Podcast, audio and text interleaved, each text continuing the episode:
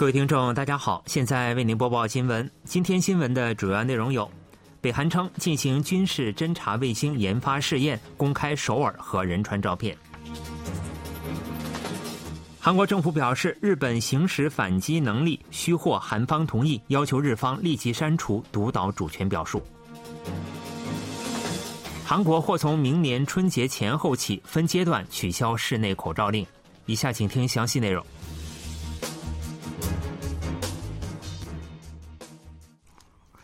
北韩声称，十八日发射的准中程弹道导弹是以军事侦察卫星研发为目的的试验发射。北韩还公开了从空中拍摄的首尔仁川地区的黑白照片，从照片中可以清楚的看到横贯东西的汉江，也很容易就能找到汝矣岛和利岛。还有照片清楚的拍摄到了填海修建的仁川市松岛国际城。朝中社援引北韩国家宇宙开发局发言人的话报道称，前一天在西海卫星发射场进行了侦察卫星研发的重要试验。根据这一主张，北韩十八日发射的准中程弹道导弹用于卫星研发。朝中社还报道称，此次重要试验的基本目的是评估卫星拍摄及资料传输系统、地面管制系统的能力。据朝中社报道，火箭搭载多个摄像头和视频传输机，设置有操控设备的试验品，并以高角发射方式发射至五百公里上空。朝中社报道称，国家宇宙开发局宣布，到二零二三年四月完成军事侦察卫星一号机的准备工作。不过，报道并未提及北韩国务委员长金正恩是否观摩此次试验。十七日是北韩国防委员长金正日去世十一周年。据朝中社报道，北韩高层干部当天参谒锦绣山太阳宫。报道称，劳动党中央委员会、最高人民会议常任委员会、内阁、军事机构干部在民族最重要的悼念日前往锦绣山太阳宫。北韩内阁总理金德勋、外务相崔善基、党中央军事委员会副委员长李秉哲。党中央委员会书记兼中央军事委员会副委员长朴正天等前往参谒。朝中社称，金正日是为建设社会主义强国、人民理想社会的万年大计奠定基础的伟大将军。不过，北韩官方媒体公开的照片中不见北韩国务委员长金正恩的踪影，最高人民会议常任委员长崔龙海、党组织书记赵永元也未前往参谒。韩国军方表示，尽管北韩十九日声称前一天发射的是搭载卫星试验品的运载体，但军方仍维持北韩发射的是准中程弹道导弹的判断不变。联合参谋本部公报室长金准乐当天在例行记者会上就如何评价北韩发射体的问题回答说：“韩美情报部门基于探测数据判断北韩前一天发射的是准中程弹道导弹，这一结论没有变化。”金准乐还表示，韩美情报部门正对北韩最近的导弹开发动向进行综合分析。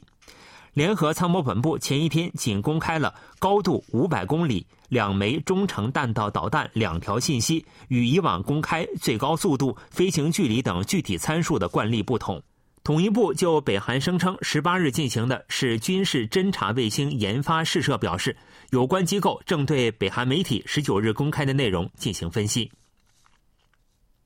日本在安保文件中决定大幅增加防卫费，并拥有对敌反击能力，正式宣布将完全改变外交和安全政策的原则。对此，韩国政府强调，日本以韩半岛为对象行使反击能力，必须经与韩国协商，并获得韩国的同意。政府还召见日本驻韩国大使馆有关人士，就日本国家安保文件主张对独岛主权表示强烈抗议。韩国外交部表示，注意到日方修改文件，并未变更日本宪法提出的专守防卫概念，规定需符合严格条件才可行使反击能力。分析认为，政府是在敦促日本防卫政策今后也不应动摇和平宪法的宗旨。韩国军方强调，若日本在紧急情况下计划攻击北韩，必须获得韩国政府的批准。根据韩国宪法，北韩是大韩民国领土，日本未获得韩国同意，不得进入或攻击北韩。韩国政府计划分阶段取消室内口罩令，并持续就此进行讨论。预计第一阶段措施最快将于明年春节假期前后实施。政府计划首先在公共交通、医院以外的场合将强制佩戴口罩转换为建议佩戴，随后再予以全面取消。政府正研究在明年春节假期前后实施第一阶段措施。不过，疫情扩散趋势、疫苗接种率等变数尚存。中央灾难安全对策本部表示，最近疫情呈现出再次扩散的趋势，在取消口罩令时间表方面无法先下断言。以十八日零时为准，韩国新增五万八千八百六十二例新冠确诊病例，是以周日为准十五周以来的最大值。正在住院的危重病例为五百二十例，时隔三个月增至五百例以上。最近，BN 一等新型变异毒株的检出率持续走高，防疫部门呼吁民众接种改良二价疫苗。政府将对十九日召开的传染病咨询委员会会议结果进行研讨，并于周五公布室内口罩令调整方案。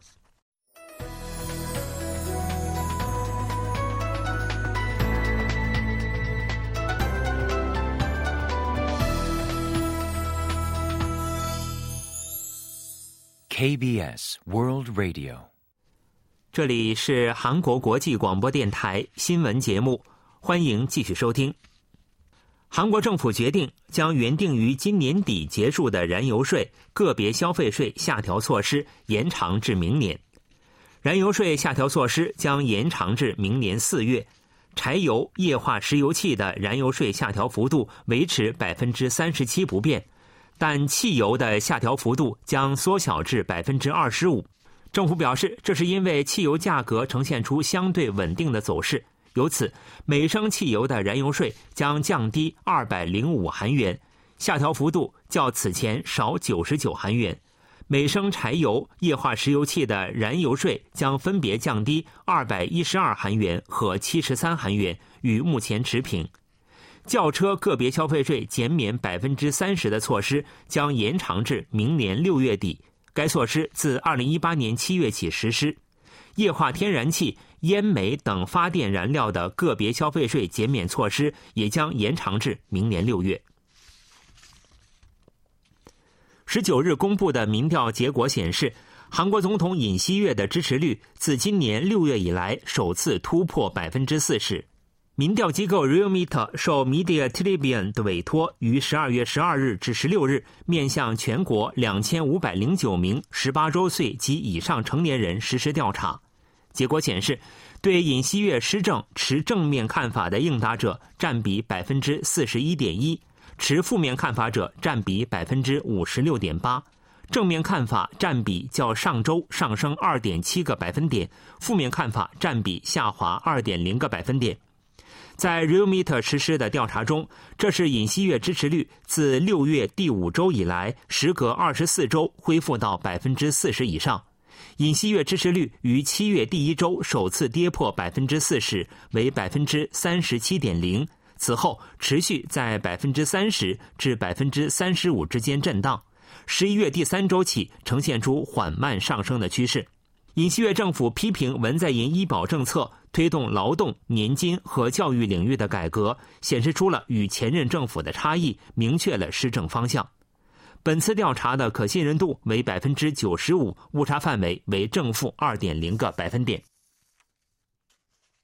韩国航空宇宙研究院和科学技术信息通信部十九日表示。韩国首个月球探测器塔努里本月十七日凌晨二时四十五分许，按计划完成了第一次近月制动。航空宇宙研究院方面表示，塔努里成功被月球重力捕获，成为了围绕月球轨道飞行的真正意义上的月球轨道飞行器。塔努里目前位于距离月球近地点一百零九公里、远地点八千九百二十公里。公转周期为十二点三个小时的椭圆形轨道上，塔努里将在进行剩余的四次近月制动后，进入位于月球上空一百公里的任务轨道。第二次制动定于十二月二十一日进行，十二月二十九日将可确认塔努里是否成功进入任务轨道。猛烈寒潮连日袭击韩国。十九日清晨，首尔清晨气温跌至零下十二摄氏度，白天气温也一直保持在冰点之下。湖南地区冀州的降雪下午逐渐减弱并停止，但二十一日将再次出现全国范围内的大雪天气。本轮寒潮格外猛烈，十九日清晨，铁原的气温跌至将近零下二十摄氏度，首尔气温也跌至零下十二摄氏度。中部内陆、庆北北部地区持续发布寒潮警报。当天白天严寒天气持续。十九日，铁原最高温度为零下四摄氏度，首尔为零下三摄氏度，大部分地区的气温均停留在零度以下。西海岸地区和冀州的降雪从下午起逐渐停止，此后气温短暂回升。不过，二十一日将再次出现全国范围内的降雪。气象厅预计。这轮降雪结束后，强寒潮将重新来袭。新闻为您播送完了，是由于海峰为您播报的，感谢各位收听。